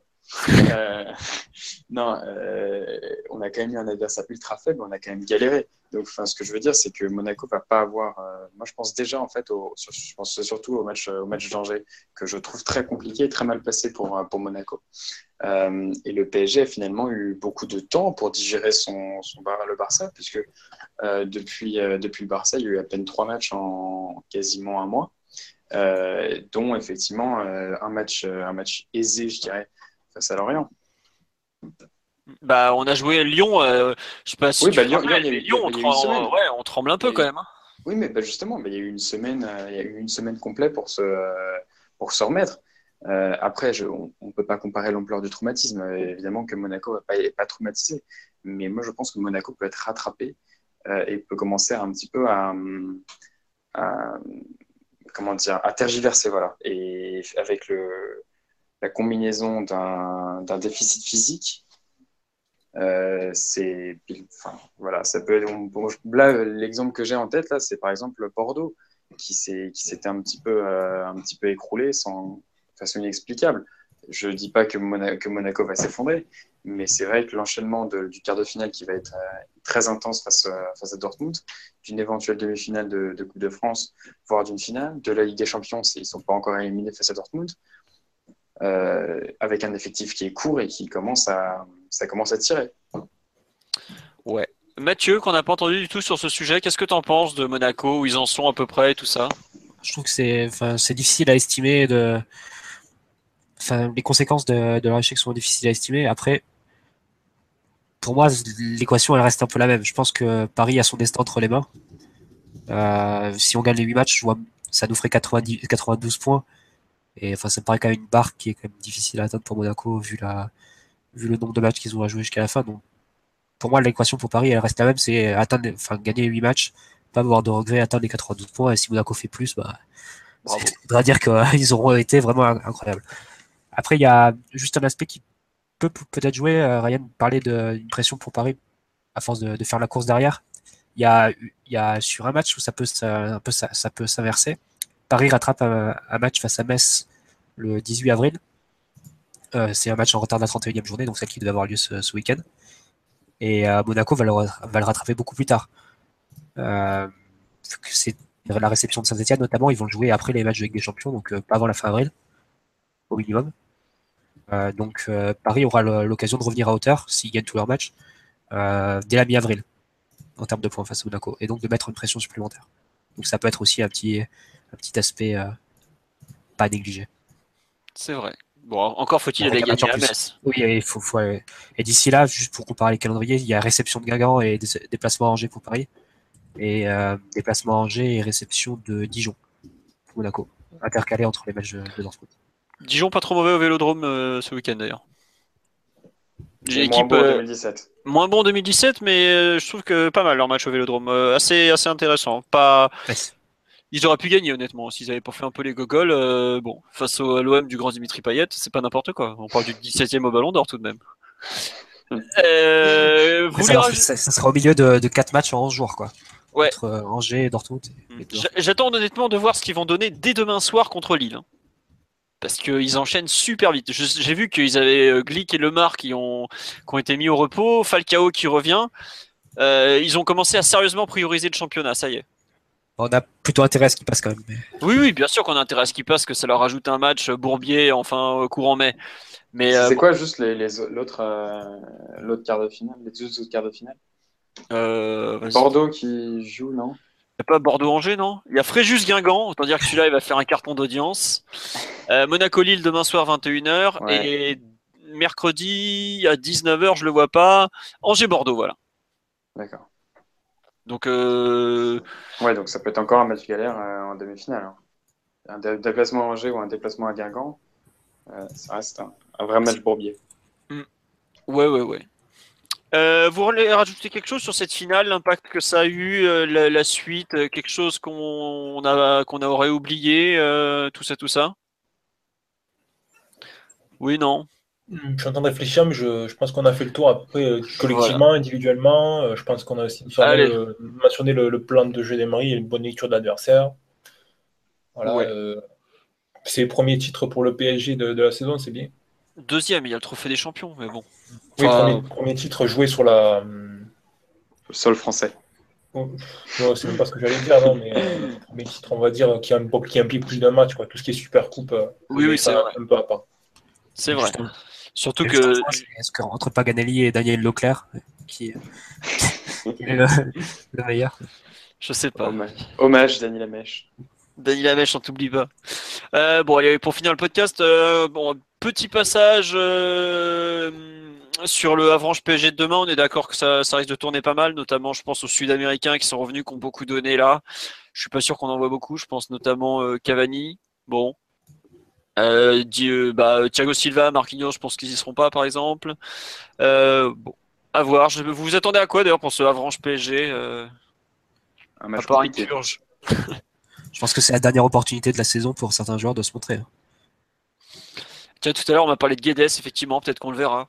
Je pense, euh, à Ben Arfa, comme tu dis, peut-être la dernière opportunité pour lui. Peut-être même, j'irais même jusqu'à Lucas, qui a quand même eu que 5 minutes de jeu euh, samedi.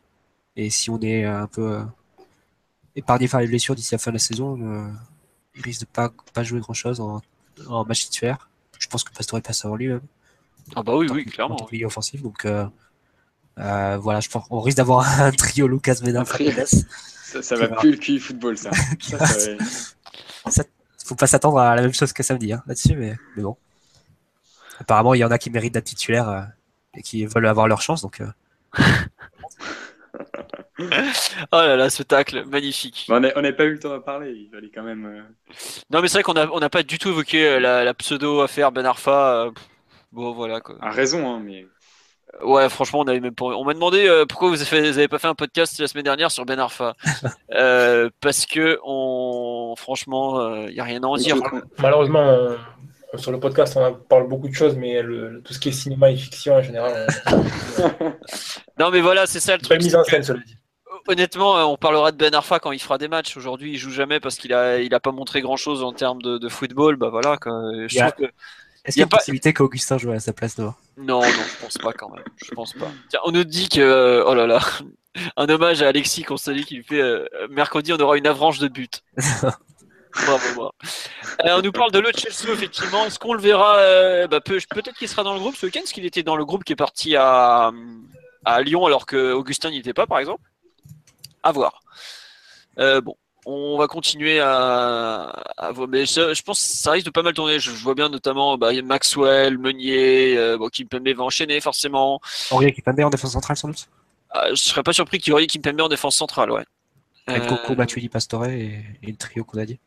Euh, Nkunku, Matuidi, Pastore, euh, peut-être, ouais. Donc plutôt 4-2-3-1, ça voudrait dire avec la, ligne Nkunku, Matuidi? À voir. Il y a, beaucoup d'incertitudes. Bah, euh, Krikoviak n'étant pas disponible, faut trouver quelqu'un au milieu. Euh, bon, peut-être que Rabiot rejouera aussi. Verratti, je sais pas, parce qu'il a beaucoup joué en sélection. C'est celui qui a le plus joué en sélection d'ailleurs, avec Cavani. Bah, Moda a pas, pas joué, euh, enfin, a eu les 15 jours avant la trêve, mais bon, il revient de blessure. Ça dépend aussi de ce que compte aligner Emery ce aussi. Ouais, ouais, ouais. Le Chelsea, non, ne joue pas avec la CFA. Le Chelsea n'a pas joué la moindre minute avec une équipe du PSG depuis qu'il est arrivé. Donc euh, voilà, à part l'entraînement, mais c'est, la seule, le seul moment où on, l'a jamais vu que le maillot, à part pour sa présentation dans les vestiaires le 31 décembre dernier. Quoi. Mais il a eu le droit de soulever la coupe euh, hier? Enfin, euh, Ouais, je crois que j'ai vu une photo, il est avec Di Maria et Pastore, ils font une photo entre Argentins. Mais il a eu le droit de recevoir le trophée? Parce que il a... je ne sais pas combien de petits trophées ont été décernés. Quand, on joue... Est-ce qu'ils ont gardé que pour les 18 je sais pas. Parce que je sais même pas s'il a été une seule fois dans les 18 en fait pour un match de Coupe de la Ligue. Donc, si, si, je crois qu'il il était sur le banc à Bordeaux de mémoire. À Bordeaux peut-être, Voilà. Euh, attends, je t'avoue que je suis parti voir euh, les, les, petites coupes qui sont distribuées euh, à la fin. J'ai l'impression que tout le monde en a eu une. Je suis... Ah non, quoique, je suis pas sûr, effectivement. Il y a débat. Bon, c'est pas très grave, à vrai dire. Euh, je pense pas qu'il court après une coupette pourrie comme ça. Quoi. Enfin bon. Euh, voilà. après, après, faut juste, faut pas, faut pas non plus prendre ce match à légère. Moi, je vous vois, enfin, je vous entends hein, mettre des milieux de terrain, euh, enfin mettre Nkunku en 6 ou un double pivot, Nkunku Matuidi. Euh, enfin, enfin, faut pas non plus, je, ne pense pas que les mecs fassent des textes euh, expérimentaux à faire, à mettre un quatuor euh, Aurier, euh, Aurier, Kimpembe, Nkunku, Matuidi.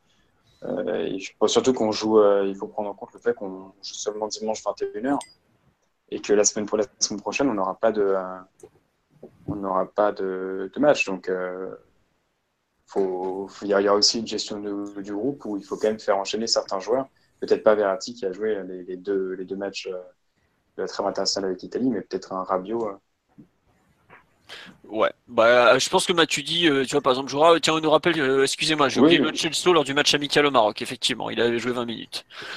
Bon, à voir. Honnêtement, j'avoue qu'on en saura probablement beaucoup plus demain lors de la conférence de presse d'Emery à 13h30 que pour, voilà, faudra, faudra voir aussi qui était, qui est disponible parce que je suis pas sûr qu'il y ait non plus euh, beaucoup, beaucoup de jeux. Enfin, je pense qu'il y aura pas mal de joueurs qui seront out pour la rencontre par eu de la casse un peu samedi soir quand même.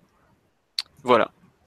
Euh, tiens, on nous demande de parler du cas Hudson Edouard. Alors, le cas Hudson Edouard, aujourd'hui, c'est pas compliqué. Il y a le président de Toulouse, Olivier Sadran, qui nous a fait une sortie extraordinaire en mode Ouais, on va le, on renvoyer au PSG. Enfin, il a pas dit on va le renvoyer au PSG, il a dit on va le renvoyer à Paris ce qui n'est pas tout à fait pareil. Il, ne dit pas renvoyer au PSG, il dit renvoyer à Paris. Visiblement, euh, Toulouse cherche, euh, on ne sait pas trop ce qu'ils ont tenté de faire. on ne sait pas euh, globalement où ils en sont par rapport à au fait, enfin, ils ont déjà annoncé qu'il rejouerait pas, mais vu qu'il n'avait pas joué depuis le début, depuis l'arrivée d'Andy Delors ou presque, il avait juste fait un passage sur le banc la semaine dernière quand il jouait, je sais plus où, mais bon, il joue presque pas, donc ça ne changera pas grand chose. Est-ce qu'ils vont même le priver de la CFA2 euh, Bon, à voir. Euh, concernant l'affaire, ce qu'on sait, c'est qu'en gros, c'était dans la voiture d'Hudson. Il a été reconnu par les caméras. Enfin, la voiture a été identifiée par les caméras et par le mec qui s'est fait tirer dessus, qui a, témoigné d'ailleurs sur, euh, France 3 euh, Midi-Pyrénées. Le témoignage est quand même assez effarant où il explique clairement que la voiture s'est arrêtée, a baissé la vitre, l'a regardé.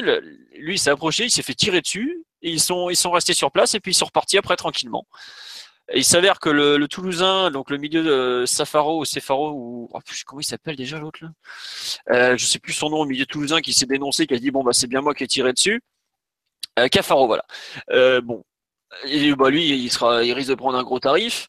Mais euh, concernant Hudson, faudra voir les charges euh, du procureur le concernant. Mais aujourd'hui, c'est un peu le flou. Et s'il revient au PSG, je pense qu'il va aller directement avec l'équipe réserve jusqu'à la fin de la saison. Quoi voilà tout simplement où on en est. Quoi. Donc euh, c'est pas très malin. Il faudra voir les, sanctions du tribunal, il faudra voir les sanctions du PSG. Mais pour l'instant, ça risque d'être une sorte de grand stand-by jusqu'à l'audition du 13 juin prochain. Voilà. Euh, Max, j'ai pas dit de conneries au niveau jeu. non, non, ça va. Voilà. En gros, voilà où on est l'affaire Hudson-Edouard. Euh, si ce n'est que euh, Sadran a quand même fait les propos d'Olivier Sadran alors que la justice n'est pas n'a pas encore statué. Euh, c'est un peu les limites, quoi, je trouve. Bon. Euh, enfin, il était bien content de l'accueillir en prêt, il lui coûtait rien ou presque. La façon dont il l'a un peu euh, jeté à la vindicte populaire, même si évidemment que c'est une, idée particulièrement débile d'aller tirer sur des passants avec un pistolet à air comprimé, je trouve que l'attitude de, de, Sadran est un peu louche. Enfin, je trouve qu'il aurait. Olacito, Olacito a essayé de défendre l'institution TFC. Voilà, euh, l'institution TFC est faible, dit-on. Je ne sais pas si elle est faible, mais je trouve qu'en tout cas, elle ne devrait pas se, se, substituer pardon, à la justice euh, civile, qui est quand même bien plus compétente que lui pour, euh, pour juger. Quoi.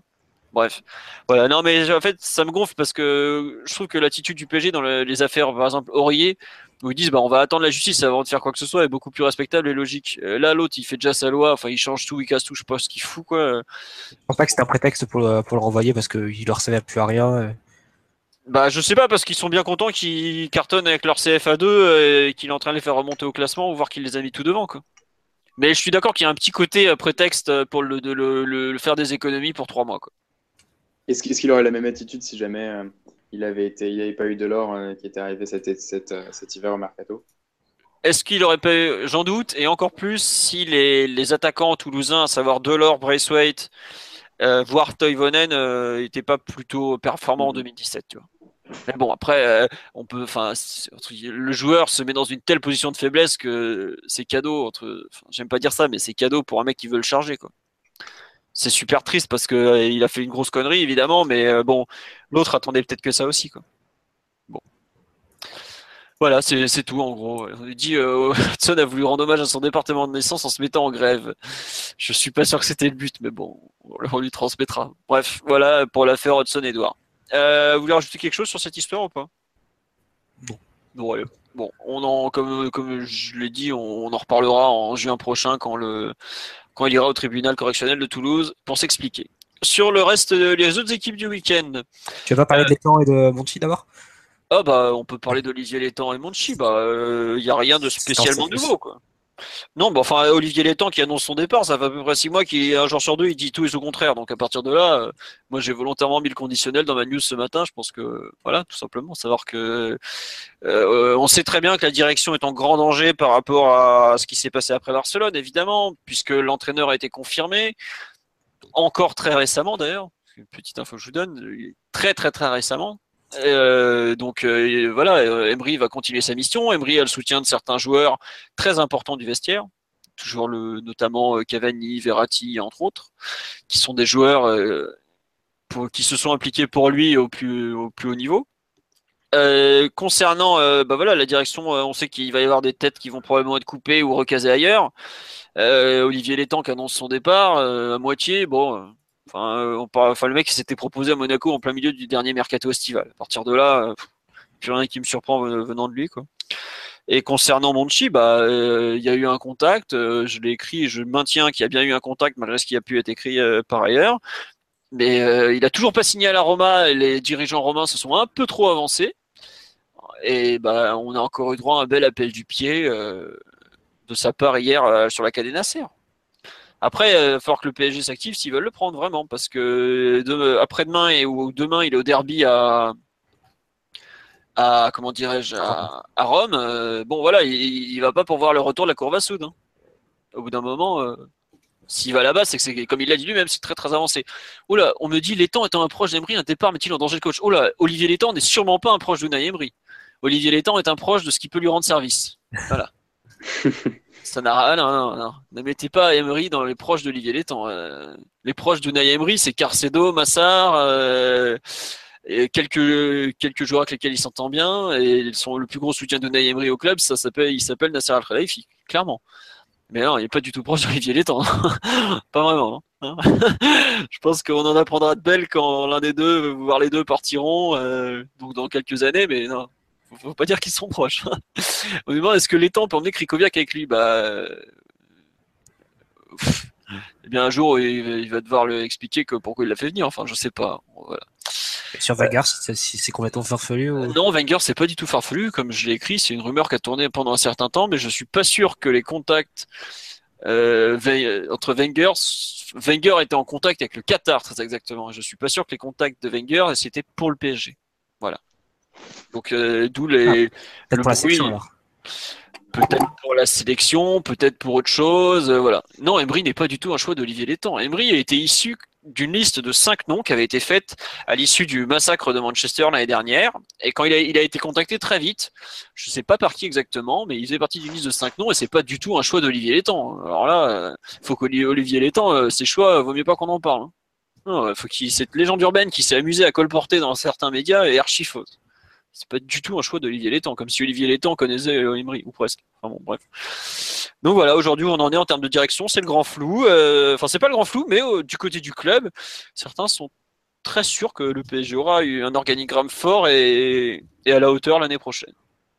Moi j'avoue que j'ai un peu peur qu'on tarde, mais bon, c'est du côté du club, en tout cas une certaine sérénité à ce niveau-là, qui me parfois me surprend, mais bon. Voilà. Est-ce que, oh là là, fine blague de Benito qui nous dit est-ce que l'étendard sanglant est élevé Fabuleux. Euh, Wenger pour le PSG euh, non, le PSG a déjà un mec euh, avec une grosse autorité qui a prolongé pour un an euh, et qui a déjà gagné la Ligue des Champions, lui. Voilà. Est-ce qu'on connaît la volonté du club et de Nasser pour Manchi? Bah, justement, c'est un peu, c'est un peu le doute. Et c'est un peu ce que Monchi titille euh, régulièrement euh, de par ses déclarations euh, successives. Voilà. Bon. vous, voulez faire un point mercato au fait ou non c'est bon on avance? Parce que là bon. en fait globalement d'ici la fin de la saison je pense qu'il y a pas mal de choses qui dépendront de, de des derniers résultats des, des, derniers résultats notamment tout ça bon à voir et de l'organigramme aussi parce que je pense qu'il y a des mecs qui contactent aujourd'hui des joueurs pour l'année prochaine au nom du PSG. Je suis pas sûr qu'ils seront là à la reprise, par exemple. Je ne veux pas citer le grand Laurent Blanc. Il y en a, ils ne le savent pas encore, mais ils seront plus là. voilà. Euh, bon, allez, on va finir dans juste sur les autres résultats du week-end, parce qu'il y a eu pas mal de, trucs. Euh, donc, CFA Repos, U17, U19 ont gagné. U19, ils sont allés gagner 4-0. C'était où? C'était à Valenciennes. U17, ils ont gagné aussi, mais je me souviens plus où. Zagadou a rejoué avec le U19. Il a joué 75 minutes. Il était remplacé. pas un match face à Saint-Quentin hein, les... Si, si, c'était ça. Je crois que U17 sont allés gagner 3-2 à Saint-Quentin de mémoire. Voilà. Et on nous parle de Georges Valdano. Pour l'instant, ça fait pas partie des noms. Euh... Qui? Georges Valdano. Tu connais un peu, toi? Dis-nous tout le bien que tu, penses de lui. Hein. ah oui, c'est vrai que. Bah tiens, parle-en, parce que les gens fantasment. Enfin, j'ai vu pas mal de, fantasmes sur ce nom, et peu savent euh, exactement le rôle qu'avait Georges Valdano, donc il y a une idole au Real Madrid, enfin, était, parce que je suis pas sûr qu'il ait un très bon souvenir. Ryan, dis-nous tout sur Valdano, tiens. pour, euh, pour faire bref, euh, il a occupé un poste d'entraîneur et, et puis après a rejoint la direction en qualité de consultant et de conseiller de Florentino Pérez. Et il est rentré en conflit euh, avec Mourinho quand il est arrivé en 2010, notamment pour euh, des questions de direction sportive. Je pense que c'est quand même une personne qui se croyait sans doute un peu trop compétente, ou qui du moins se pensait sans doute peut-être plus compétente que, que Mourinho. Et il a été euh, Florentino Pérez, du coup, s'en est, est, débarrassé entre guillemets pour permettre à, son entraîneur de travailler comme il le souhaitait. Et euh, voilà, bon, Valdono, c'est quelqu'un qui a une, réputation un petit peu d'analyste lyrique euh, dans, toute la, on va dire, la sphère footballistique hispanique, qui fait des analyses avec une certaine, un certain penchant pour pour, euh, on va dire, la poésie et ce genre de choses-là. C'est quelqu'un qui, a tendance à romancer un petit peu son analyse du foot, à sortir des belles phrases. Il, a, il, en a certaines qui sont, qui sont cultes, notamment quand il dit que, bon, il y a une phrase en espagnol qui, euh, où il dit euh, euh, El football es un estado de animaux, qui veut dire, en gros, le foot est une question de confiance, pour, pour résumer. Mais après, voilà, il a, en tant que directeur sportif, en tant que quelqu'un qui, que personne dans un organigramme footballistique, je ne suis pas certain que ce soit une personne très très qualifiée. Il va peut-être amener une certaine vision du foot. Il a été sur il a été joueur, il a été sur un banc de touche dans un grand club, donc peut-être que dans, la façon dont un grand club se déplace, par exemple euh, sur le mercato et dans, ses contacts avec les autres grands clubs et son traitement avec le public, ça peut être quelqu'un qui peut apporter des choses, mais c'est pas quelqu'un à qui je confierais, je pense, un rôle de directeur sportif ou des responsabilités importantes dans la confection d'une équipe, et d'un plan et d'un plan avec un effectif, entraîneur, staff, etc. Quoi. Ça, me, ça me paraît être un rôle qui le dépasse un petit peu. Mais c'était pas vraiment son métier au Real. On peut pas dire qu'il ait vraiment eu une influence euh, sur la, la, deuxième vague de Galactique euh, en 2009. C'est pas lui qui a fait venir Ronaldo. Euh, non, mais c'est lui qui a insisté pour Pellegrini, c'est lui qui a fait recruter euh, Pedro León, c'est, euh, il, avait un certain poids auprès de Florentino Pérez et derrière, au final, euh, non pas que c'était des, mauvaises décisions en soi, mais c'était peut-être peut pas les bonnes décisions hein, par rapport au projet, en fait, par rapport à ce dont il avait besoin. Son diagnostic de la situation, en fait, était peut-être pas assez compétent.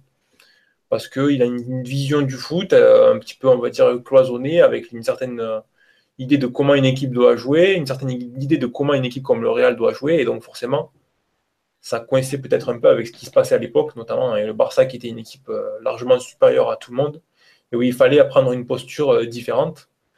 Ça, je pense que Mourinho l'avait compris et que lui, il n'avait pas compris.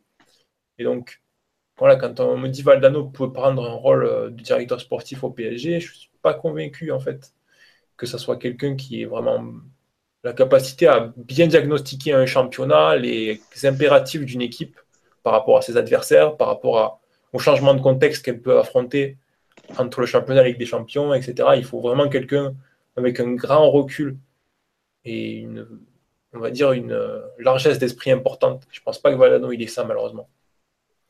Ok, bon, bah, je pense que là, tu as calmé tout le monde, c'est bon. Après, ça ne veut pas dire que c'est quelqu'un qui ne pourrait pas faire du bon travail. Je veux dire, c'est comme tout euh, dans de bonnes conditions, avec le bon supérieur et le bon, la bonne structure. Parce que n'importe qui euh, qui a travaillé dans le football il serait capable de faire des choses euh, pertinentes, quoi. surtout quand on a des moyens comme, comme, comme on peut l'avoir au PSG. Mais bon, si, si, le club est à la recherche de structure, pense pas que ce soit la personne qu'il faille aller voir. Bah ouais. Oui, oui, oui. Euh, euh, je reviens là sur le, live. On nous dit, euh, il devient quoi Roberto Labé Bah, Roberto Labé, il est toujours dans l'indécision après avoir démissionné, voilà. des évolutions sur le contrat pro de Zagadou? Non, mais le fait qu'il rejoue est quand même un signe plutôt positif. On va pas se mentir. voilà. concernant les autres équipes, attendez, je reprends le fil parce que après cette petite déviation valdanesque, reprenons le sommaire. Euh, les féminines, ah oui, nous ont fait une grande performance, elles. Elles menaient 3-0 contre Guingamp à la mi-temps. Elles ont eu plusieurs balles de, quatrième but. Et bah finalement, elles ont fait 3 partout. Autant dire que c'est une extraordinairement euh, mauvaise, une extraordinaire. Euh, bon, vous avez compris, c'est une opération merdique. elles se sont mises en galère. Je crois qu'au classement, elles ont reperdu la, deuxième place au profit de Montpellier. Et donc, bah, très, très, très mauvaise opération. On nous demande si on a reçu le mail de Kluivert. non, on n'a pas reçu le mail de Kluivert. Mais bon, on espère le retrouver dans de fines soirées où on saura s'amuser avec lui. Et enfin, on va finir par le PSG Hand qui a fait, qui signé une très belle victoire contre le HBC Nantes en huitième de finale retour de la Ligue des Champions. 28, 28, 26, 26 à l'aller et ils les ont explosés en, retour. Ils gagnent de 8 buts. Je crois que c'est 35-27 score final. Donc euh, qualification euh, assez logique. Euh, Nantes n'a pas de banc et ça s'est un peu vu. Ils ont explosé vraiment petit à petit. Euh, et puis à la fin, ils se font littéralement détruire. Et c'est une bonne chose parce que le PSG avait perdu un championnat à Nantes. Et bah, donc, ils, ont mis les choses au point de façon très claire. Aujourd'hui, ils sont la meilleure équipe du championnat. Quoique, attention à Montpellier qui a réussi une excellente performance en allant éliminer les, les champions d'Europe en type de Kielce en huitième de finale aller-retour. Et en quart, on jouera les Hongrois de Zeged. Euh, je sais plus s'il allait chez nous, chez eux. Enfin bref, voilà. Et on nous rappelle effectivement qu'en quart de finale, les filles sont aussi euh, qualifiées. Enfin, elles, elles accèdent donc aux demi-finales après avoir battu 4-0 le Bayern au Parc des Princes euh, avec des buts euh, très très euh, style Barça PSG des, hommes. C'est un peu n'importe quoi en défense du côté adverse, mais bon. 4-0, elles sont qualifiées, elles avaient perdu 1-0 à la c'était déjà un hold-up. Euh, il y avait, enfin, elles auraient déjà dû gagner en Bavière globalement. Bon, 13 964 spectateurs au Parc des Princes, record d'affluence pour les féminines au parc. Pas record d'affluence tout court parce qu'il y avait plus de 20 000 pour la finale contre Francfort il y a deux ans. Donc euh, voilà. Bon, je pense qu'on a fait le tour de l'actualité du PSG pour cette semaine. On fera pas un podcast, on ne fera pas un podcast, je pense, après Avranche PSG, puisque ça risque d'être un peu juste niveau contenu. On va euh, vous souhaiter une bonne soirée, vous remercier pour votre fidélité. Vous êtes encore 180 à tenir jusqu'au bout là pour les féminines et le hand et les jeunes, tout ça, tout ça. Et puis bah à bientôt. Merci pour tous vos commentaires. Comme euh, je vous ai dit, j'ai pas pu tout lire parce que bah, c'était un peu le bordel techniquement. Et voilà, bonne soirée à tous. Merci. Ciao ciao. Ciao, bonne soirée. Ciao.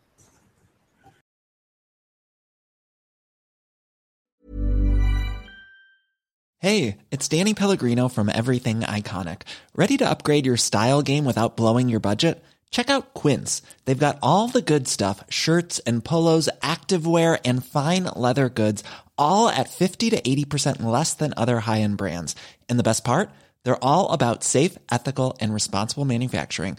Get that luxury vibe without the luxury price tag. Hit up quince.com slash upgrade for free shipping and 365 day returns on your next order. That's quince.com slash upgrade.